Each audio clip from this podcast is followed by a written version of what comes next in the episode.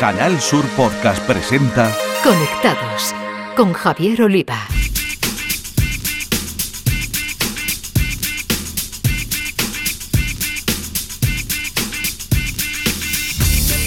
Bienvenidos, conectados. Os traemos un día más la actualidad del mundo de las nuevas tecnologías de la información y la comunicación, nuestro epicentro Andalucía y desde aquí al resto del mundo a través de la red. Pegasus, ese software espía que ha sido capaz de llegar hasta el teléfono del mismísimo presidente de nuestro país, ha sido el último aviso de lo importante que es la ciberseguridad. Y por ello en Conectados vamos a abrir una sección fija dedicada a esta cuestión de la mano de un auténtico experto andaluz, profesor y vicepresidente de la Asociación Hacking Ético, Eduardo Sánchez. En la sección de tecnología andaluza con nombre de mujer, la directora de la revista digital Mujeres Valientes, María José Andrade, nos acercará a una invitada de lujo como es María González Picatoste, coordinadora del Alto Comisionado España Nación Emprendedora. En el espacio dedicado a los videojuegos, los expertos andaluces del podcast Todo y Games de Canal Sur Radio, José Manuel Fernández Espidi y Jesús Relinque Pella, nos traerán dos segundas partes de clásicos de los años 90 y el lío judicial en torno al desastroso juego Balan Wonderworld. Las novedades y cambios en las redes sociales nos las acercará el consultor de redes y responsable de los Instagrames de Cádiz, Josemi Ruiz. Nos avanzará el reto de Instagram para detectar la publicación de vídeos de otras redes sociales y detalles de la edición de tweets que Twitter dejará abierta durante una hora. Tenemos muchas cosas con la realización técnica de Cristina Nogales, pulsamos Enter y comenzamos. Escuchas Conectados. Canal Sur Podcast. En Conectados queremos seguir añadiendo nuevos contenidos respondiendo a vuestras demandas e inquietudes y por eso vamos a incorporar una nueva sección en cada programa en la que vamos a hablar de ciberseguridad para que no se os escape ni una iniciativa tecnológica o evento en Andalucía y para que estéis alerta cuando se esté dando algún fraude en la red o incidente en empresas. Y ahora, más que nunca, que Pegasus lo ha revolucionado todo. Y para ello hemos buscado el talento, como siempre hacemos, andaluz, en este caso de Córdoba, para que os traslade sus inmensos conocimientos. Él es Eduardo Sánchez y con su currículum no acabaríamos. Yo solo adelanto que es ingeniero técnico en informática de sistemas por la Universidad de Córdoba, profesor de FP y de varias universidades, CEO de la consultora All Paint Testing y vicepresidente de la Asociación de Hacking Ético, además de cofundador de Hack and Beers, espacio de encuentro de la comunidad hacker. Eduardo, amigo, un lujo tenerte en Conectados. Buenos días, ¿qué tal? Encantado. bueno, si me, si me he dejado algo importante de tu currículum en el tintero, oye, mm, dímelo ya, ¿eh? Nada, hay cosillas por ahí. Tengo también, hice una, una doble titulación y tengo también tres másteres de ciberseguridad, pero bueno. Bueno. Y aparte soy, soy perito judicial, pero como siempre digo, eh, no acabaríamos, tú bien lo has dicho, ¿no? Al final, formación constante. Los que trabajamos en el mundo de la ciberseguridad sabemos que esto es formación constante. Efectivamente. Y ahora formándose, no sé si todos un poco en Pegasus. Cuéntanos, ¿qué es esto? ¿Qué ha pasado? Bueno, el, el tema candente de, de, esta semana es el, el, Pegasus, ¿no? No deja de ser lo que se denomina un troyano, ¿vale? Es un tipo de aplicación que se instala en un terminal móvil o incluso en, eh, en un portátil. En este caso, la aplicación Pegasus es para terminales móviles y lo que me permite es el control remoto, es decir, todo lo que podamos, podamos hacer con un dispositivo cuando lo tenemos delante, pues lo podemos hacer remotamente, visualizar lo que son los mensajes de, WhatsApp, poder escuchar el audio, poder ver los correos entrando, en fin, todo lo que imaginéis se puede hacer con Pegasus. Pero ¿cómo entra ese troyano, no? Bueno, pues al final, eh, a la hora de, instalar eh, diferentes aplicaciones maliciosas, estas aplicaciones lo que utilizan son vulnerabilidades conocidas o no conocidas dentro de los teléfonos, dentro de los dispositivos. Si nosotros encontramos algún tipo de vulnerabilidad, eh, en este caso en un dispositivo móvil, lo que vamos a conseguir es poder instalar una aplicación. ¿Cómo se instala Pegasus o cómo se ha ido instalando Pegasus en los diferentes móviles? Pues difiere mucho en los terminales Android y en los terminales iPhone. En este caso, en los terminales Android se estaba mandando simplemente, te podían hacer una videollamada y colgarte a través de WhatsApp y aprovechaba un, un exploit, un, un fallo de seguridad que nos permitía instalar la aplicación de forma transparente, es decir, el usuario no sabe en ningún momento que le habían instalado la aplicación. Y en el y en la parte de, iPhone con los e-messages que te mandan, pues también te mandan un mensajito y automáticamente se te instala la, la aplicación sin que sin que te des cuenta, ¿no? Y esos son pues dos fallos de seguridad, dos vulnerabilidades que estaban utilizando los desarrolladores israelíes que han, que han realizado Pegasus para instalarlo en estos terminales. Bueno, y para cerrar este asunto, que tenemos muchas más cosas que, de las que hablar, eh, ¿Qué tiene de especial Pegasus diferente a los demás que, bueno, que se ha convertido en una auténtica revolución y, bueno, eh, contratado sabemos por muchos países para espiar a otros? Bueno, pues ¿qué tiene de especial? Que lo están utilizando los gobiernos, es inteligencia israelí, que a nivel de ciberinteligencia y ciberseguridad están, son pioneros eh, a nivel mundial. Y bueno, este software se caracteriza porque utiliza fallos de seguridad poco conocidos o no conocidos aún de forma pública en el mercado, de forma que aprovecha esos fallos para instalarse de forma eh, transparente en, en, los móviles, ¿no? Y lo están utilizando los gobiernos precisamente por eso, por el hecho de, del tema de espionaje. Bueno, digo gobiernos, así como grupos de inteligencia, empresas y demás. Bueno, yo creo que después de Pegasus y después de otras muchas eh, cosas que, han pasado, eh, me acuerdo de WannaCry, que, que, ya parece que todo el mundo se, se ha olvidado, mm, mm, yo creo que ya la sociedad y, diría yo la empresa está concienciada, ¿no? Ya no vale, Eduardo, eso de eh, tengo el, el, antivirus actualizado, a mí no me pasa nada, ¿no? Esto ya es muy antiguo, muy primitivo. Bueno, WannaCry fue un antes y un después a nivel de difusión en, en lo que son los medios de comunicación, porque realmente se dieron cuenta de hasta dónde podía llegar el hecho de que Telefónica fuera la afectada, hasta dónde podía llegar la infección de, de un malware, ¿no? Mm. Eh, la empresa, pues todo nivel de seguridad, o sea, toda eh, eh, barrera que pongamos a nivel de ciberseguridad en la empresa es poca. Yo siempre digo que, que lo primero es formar al usuario para que esté y tenga conocimiento de todo lo que son las diferentes amenazas, ¿no? Porque al final siempre el eslabón más débil va a ser el usuario.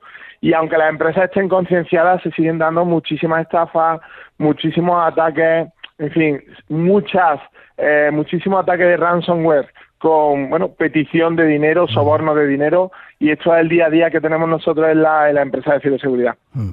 Vamos a pedirte, Eduardo, un retrato de Andalucía en cuanto a la ciberseguridad, de dos puntos de vista en los que tú estás muy involucrado, que es la formación y la iniciativa empresarial dedicada a ciberseguridad. ¿Cómo estamos en esos dos ámbitos? Bueno, pues a nivel de, formación estamos en aumento, ¿no? Eh, al final aquí tenemos muchos centros de enseñanza en los cuales estamos pegando fuerte con lo que son los cursos de, especialización en ciberseguridad, que bueno, capacitan al alumnado en nuevas, nuevas skills, nuevas características para, para poder trabajar en el mundillo de la ciberseguridad. Y dentro de, Andalucía, pues tenemos centros pioneros que han sido eh, finalistas y ganadores del Campeonato Nacional de Ciberseguridad que hace el INCIBE, el Instituto Nacional de Ciberseguridad. El mío, el IEF Fidiana, ha sido uno de ellos y otro el IEF Rafael Alberti. O sea, tenemos dos, dos centros pioneros que han estado entre, en el top 5 a nivel de ciberseguridad en el campeonato nacional. Y después a nivel de empresa, pues bueno, aquí tenemos la gran suerte en Andalucía de tener, eh, como le dicen, el Silicon Valley andaluz, que está en, en Málaga con, con la gente de, Google, de Virus Total, con, con Bernardo, Gerardo, Julio Canto, hay, hay mucho personal allí. Y aparte del parque tecnológico que cada vez más está creciendo. Entonces, pues bueno, tenemos eh, tenemos un, panorama bastante bueno y, creciendo con, todo lo que es a nivel de ciberseguridad en Andalucía. Eduardo, a nivel usuario, mm, a pesar de los avisos, de las campañas continuas de concienciación, lo ponemos demasiado fácil, ¿no? En algunos casos, o somos demasiado confiados, o que también las estafas cada día se perfeccionan más, ¿no? Bueno, lo, esto, el tema del, del COVID ha favorecido mucho a las estafas, porque hay gran cantidad de usuarios que no tenían muchos conocimientos a nivel tecnológico que se han visto obligados a utilizar la tecnología. Entonces, para el atacante se le abren muchos más vectores de ataque. Es mucho más sencillo atacar eh, porque tiene muchos más usuarios que pueden picar en un tipo de estafa. Se está dando mucha estafa a nivel económico en las empresas simplemente suplantando la identidad del responsable económico mandan una factura con el número de cuenta cambiado y el responsable económico que no tiene conocimientos de informática o conocimientos técnicos eh, simplemente ve un correo electrónico de un de a partir de una empresa que supuestamente es la verdadera y le están suplantando la identidad. Y para eso técnicamente no hace falta ser mm, tener muchos conocimientos, simplemente utilizar el ingenio y un poquito de Photoshop, ¿no? Pero se están dando gran cantidad de, de este tipo de estafas. Al final la concienciación al usuario, la formación en las empresas independientemente del antivirus que tengamos, el eslabón más débil de la cadena, como te decía antes, es el usuario. Es decir, si al final un usuario hace clic y, entra o accede o ejecuta un programa, eh, no hay antivirus ahí que valga que te pare eso. Mm. Bueno, para terminar, Eduardo, en ese espacio que nos vas a brindar en cada programa de Conectados, cuéntanos un poco, ¿qué quieres hacer, qué quieres difundir, para qué quieres que sirva en definitiva? Bueno, al final se trata de aumentar el nivel de cultura de ciberseguridad en todos los, oyentes, ¿no? Que estemos al día de lo que son las estafas más comunes, que sepamos qué tenemos que hacer cuando tenemos algún incidente de ciberseguridad, cuando nos llega ese mensajito al móvil, ese SMS, que dudamos si realmente tengo un paquete en correo o no, si tengo que pagar ese 1,79, si Hacienda me está reclamando algo. Son cosas cotidianas que, lo, que los malos utilizan para estafarnos. Y aunque no lo veamos, día a día están trabajando en perfeccionar eso y en estafar a más gente, ¿no? Se trata al final de eso. Iremos viendo poquito a poco las diferentes estafas, eh, dónde tenemos que tener cuidado, cómo debemos de trabajar en Internet a nivel de contraseña, un poco, pues eso, cultura general en el mundo de la ciberseguridad para que aumentemos nuestra competencia digital todo y estemos más seguros. Fantástico y muy necesario. Eduardo Sánchez, auténtico experto en ciberseguridad como profesor, consultor, impulsor de la comunidad en Andalucía y vicepresidente de la Asociación de Hacking Ético. Muchísimas gracias, amigo, por aceptar la invitación de Conectados y te escuchamos de nuevo en el próximo programa. Muy bien, pues muchísimas gracias a ti, Javier. Allí estaremos. En Canal Sur Podcast, Conectados con Javier Oliva. Llega la hora de hablar de la tecnología andaluza protagonizada por mujeres y ahí le damos voz a nuestra compañera María José Andrade, directora de la revista digital Mujeres Valientes, que hoy, como es habitual, tiene a una invitada de lujo. ¿Qué contamos, compañeras de María González Picatoste? Hola Javier, pues mira, eh, vamos a hablar de periodismo y de emprendimiento. Te digo por qué, porque ella es una gran profesional de la comunicación que llega hasta lo segundo, hasta el emprendimiento, con una trayectoria que comienza en Nueva York. Y es que eh, María González Picatoste es la responsable de alianzas e inversión en el Alto Comisionado para España Nación Emprendedora, dependiente del presidente del Gobierno de España. Eh, está acostumbrada a ponerse mucho sombrero, pero esta, esta vez además está realizando una grandísima labor desde el Alto Comisionado para España Nación Emprendedora, porque en este momento, María, si no me equivoco, las mujeres emprendedoras estamos ocupando el lugar que nos corresponde por fin, ¿no? Bueno, yo creo que estamos en proceso de que la mujer ocupe el lugar que, le corresponde, que eh, en realidad es la mitad de la economía, la mitad del sector vamos dando pasos decisivos, pero es verdad que nos cuesta, como a todos los países, aquí no, aquí España no está ni mejor ni peor, eh, pero sin duda aún falta mucho camino por recorrer para asegurarnos de que, de que la mujer ocupa en el ecosistema emprendedor, en el ecosistema de, de la innovación, el, el, rol que, el rol que debe. Mm. Javier, decía que la estrategia de España Nación Emprendedora es una pieza clave para la transformación económica y social de nuestro país. Recoge 50 medidas para transformar las bases productivas de, España. Eh, ¿Cuáles son algunas de esas medidas que van a ayudar a transformarnos? Es difícil señalar solo unas pocas porque todas están orientadas a esa transformación de país y a, levantar la vista y pensar en, en qué economía y qué, qué mercado queremos tener dentro de 10 años. Algunas de las más destacadas, eh, sobre todo por el, impacto a largo plazo que van a tener, tienen que ver, por ejemplo, con la, con la ley de startups, ¿no? la creación de una, una regulación específica que ayude a este tipo de empresas tecnológicas emergentes a nacer y, sobre todo, crecer y desarrollarse en, con, el, con el total de, al máximo de sus posibilidades. Además, ese programa, eh, que, ya está ya está en marcha, de hecho, está la ley, el borrador de esta ley está en el Congreso, por lo que esperamos verla aprobada eh, muy pronto, con casi total seguridad a lo largo de este año. Hay otras medidas que tienen que ver, por ejemplo, con, con el rol de la mujer en el ecosistema. Hablamos de cómo fomentar que cada vez haya más mujeres en la inversión. También hablamos del rol de la educación y el emprendimiento. Hay medidas dirigidas a fomentar desde una edad muy temprana la vocación emprendedora o por lo menos, porque no todos vamos a acabar siendo emprendedores, obviamente, por lo menos el que las aptitudes emprendedoras, esa forma de pensar, esa forma de ser, sean mucho más universales y eso creemos que se puede lograr desde la educación. Hay también medidas relacionadas con eh, el hacer que el sector público sea más emprendedor. Esto quiere decir que el sector público, la administración pública, puede jugar un rol fundamental a la hora de ser facilitador del emprendimiento, a la hora de eliminar barreras para que los emprendedores puedan desarrollar sus negocios con, con solvencia. Eh, aquí, por ejemplo, hay medidas que tienen que ver con, con, la creación de entornos públicos de testeo, como son los sandboxes, o, por ejemplo, con eh, fomentar la regulación inteligente o eh, otras, otras líneas de trabajo, como, por ejemplo, que los datos públicos sean abiertos para poder ser utilizados de, de manera fácil por las empresas que, que pueden beneficiarse de, esa inteligencia que esconden los datos públicos. Son medidas importantísimas que efectivamente van a ayudar a que podamos canalizar todo el potencial femenino que hay.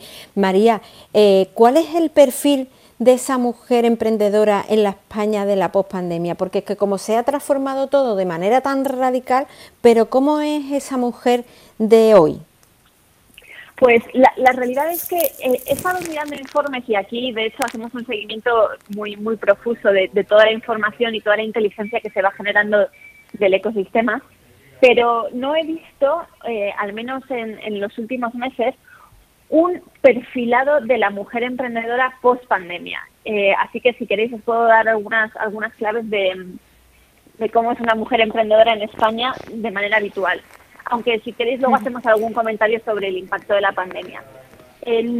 lo que se sabe del perfil de la mujer emprendedora en España es que tradicionalmente procede de, entornos en los que ha tenido oportunidad de acceso a, una educación eh, universitaria. Además, en su inmensa mayoría son personas que han desarrollado una carrera profesional de aproximadamente 10 años antes de dar el salto al emprendimiento. En, estas, en estos dos criterios son muy, es muy parecido al perfil del hombre emprendedor, que es decir, al del el perfil del emprendedor medio en España. Son personas en los que, eh, que en su mayoría ya han cumplido los 40 años, que tienen un bagaje universitario y una carrera profesional de, de, tracción y de, y, de, y de éxito y que han detectado habitualmente en sus entornos de trabajo oportunidades de negocio. Normalmente han detectado alguna, algún déficit, algo que no funciona, alguna posible mejora y gracias a su conocimiento y a su experiencia laboral son capaces de lanzarse a crear un negocio para dar una solución o crear un servicio que pueda que pueda dar solución a, esos retos que ellos han detectado. En ese caso, como te comentaba, el perfil de mujer y hombre emprendedor en España es muy similar.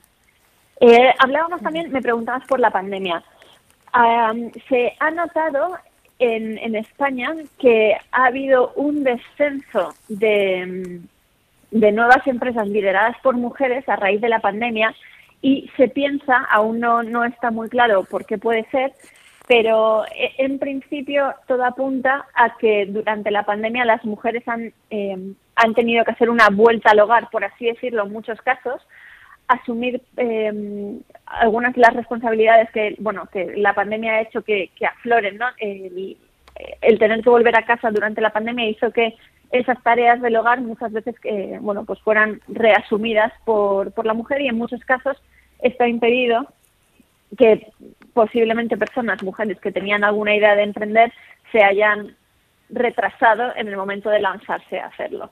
Pero esperamos que esto simplemente sea una pausa para luego entrar con más fuerza y que no y que no y que esas vocaciones emprendedoras no se hayan perdido, sino que simplemente se hayan postergado un, tiempo. Esperemos que esperemos un plazo breve.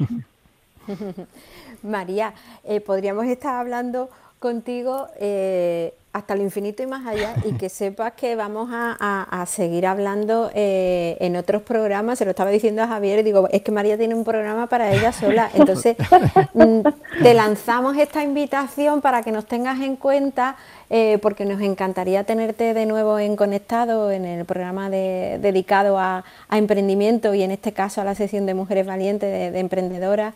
Y, bueno, nos gustaría contar contigo en, alguna que otra ocasión para seguir hablando de todas las novedades del Alto Comisionado para España Nación Emprendedora, representado por la responsable de Alianza e Inversión, María González Picatoste. Muchísimas gracias, María, por tenerte hoy aquí. Ha sido un lujazo. Te hemos perseguido, pero al final quien la sigue la consigue. Sí, sí, eso, eso, funciona así. Muchísimas gracias por, por la invitación y por supuesto que será un placer volver a volver a compartir con vosotros lo que, lo que os interese en cualquier momento, a vuestra disposición.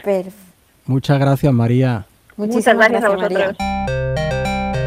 Escuchas Conectados. Canal Sur Podcast. Nuestros gamers andaluces e integrantes de Toddy Games, el podcast dedicado a videojuegos e eSport de Canal Sur Radio, José Manuel Fernández Speed y Jesús Relinque Pella, nos traen secuelas de juegos de los años 90 y la polémica en torno al juego Balan Wonderworld. Jugadoras, jugadores, bienvenidos. Toca alternar todo el meneo de la Sevillana Feria de Abril para, como no podría ser de otra forma, saborear lo que por aquí acontece en el mundo del videojuego y vamos a comenzar con un par de lanzamientos muy interesantes que nos llegan de la mano de la distribuidora nacional Meridian Games. Hablamos de dos segundas partes que ven la luz en Nintendo Switch y PlayStation 4, y que, ojo al dato, son la continuación de unos juegos de los japoneses de Visco Corporation, que aparecieron en la década de los 90 para la consola Neo Geo y el entorno recreativo de la compañía SNK. Los títulos en cuestión son Androdunos 2 y Ganryu 2, secuelas que han sido desarrolladas por el estudio francés Storybuild Studio y que conservan todo el sabor de los clásicos que representan. Concretamente, Android unos 2 es un matamarcianos de scroll horizontal al estilo de mitos del género, como Gradius o R-Type, y que en pleno 2022 se mantiene fiel con su estética pixelada y su acción desenfrenada. Además, esta nueva iteración cuenta con melodías compuestas por el veterano Alistair Bimble, un músico que ha dado no pocas alegrías a los más melómanos en esto del ocio electrónico. Por su parte, Ganryu 2 es una arcada de ninjas que hereda cosas de leyendas como Shinobi o Ninja Gaiden, y afortunadamente resulta ser un juego que trata de ir un paso más allá de su antecesor, mejorando el ritmo de la acción y los gráficos, contando con un pixel art exquisito, con un toque de anime que le da como anillo al dedo. En definitiva, un par de lanzamientos de nuevo cuño con el aroma de otros tiempos. Y seguimos con noticias frescas con cierto toque añejo. En este caso, el protagonista será el veterano Yuji Naka, creador del erizo Sonic. Resulta que en estos días se ha encargado de divulgar en Twitter cosas en relación al desastroso Balan Wonderwall, un videojuego que fue publicado para PlayStation, Xbox y Nintendo Switch y del que era su director. En dicho hilo, Yuji Naka habla de que Square Enix lo apartó del desarrollo seis meses antes de su lanzamiento, un despido por el que nuestro hombre ha interpuesto una demanda. No sabemos si nuestros oyentes habrán probado este juego, este Balan Wonderball, pero desde aquí os avisamos que huyáis de este juego como si no hubieran mañana. Si en su arranque vendió poco más de 2.000 copias, es por algo, ya que estamos ante un auténtico desastre. Naka salió de Square Enix entonces, comentando que no podía hablar al respecto de las razones detrás de su partida. El director afirma que Square Enix y Arcest, que es la desarrolladora del juego, sabían a la perfección que Balan Underworld no estaba terminado y aún así fue lanzado al mercado. Así lo expresaba Naka. Square Enix y Arcest son empresas que no se preocupan por sus juegos y sus fans. Creo que un juego se hace intentando que sea un buen juego hasta el final y esperando que los fans los disfruten cuando lo compren. Pienso que es extraño que se elimine al director sin consulta previa y no se le permita involucrarse en absoluto. Estas eran, bueno, las declaraciones de Naka después de todo este affair. Y bueno, nosotros sí que nos dejaremos de estar involucrados en esto de los videojuegos. Pero eso ya será en el próximo programa. O claro está, en vuestro podcast amigo en Canal Sur, Todo de Games. Mientras tanto, nos volveremos a encontrar en 15 días. Un saludo y seguid jugando. Conectados con Javier Oliva. Y ahora repasamos lo que nos deja el mundo de las redes sociales y lo hacemos con José Mi Ruiz, Instagramer y consultor de redes que nos anuncia cómo Instagram trata de minimizar los efectos de TikTok y cómo Twitter trabaja en la edición de sus tweets. Instagram está contenta con la acogida de Reels, una herramienta lanzada en agosto de 2020 para compartir y descubrir pequeños vídeos cortos. Pero solo hay un problema, la mayoría de estos vídeos que se comparten vienen de su principal rival, TikTok. Por ello, se espera un cambio en el algoritmo que acabe con esta práctica. Esta nueva estrategia también afecta a cuentas dentro de la red social, que se dedican a agregar vídeos de otros usuarios en Reels, una práctica común en Instagram, también a la hora de compartir fotografías.